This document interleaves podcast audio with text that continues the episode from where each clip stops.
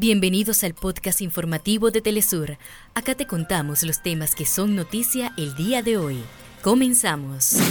Hamas asegura que Israel recibió instrucciones de Estados Unidos para acabar con la tregua temporal después de largas horas de negociaciones y con la visita del secretario de Estado de respaldo. Tel Aviv rechazó todas las ofertas.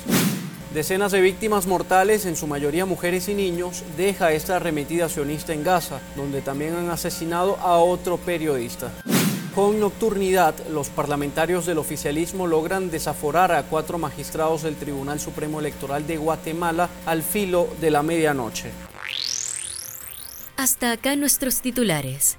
Para más información recuerda que puedes ingresar a www.telesurtv.net.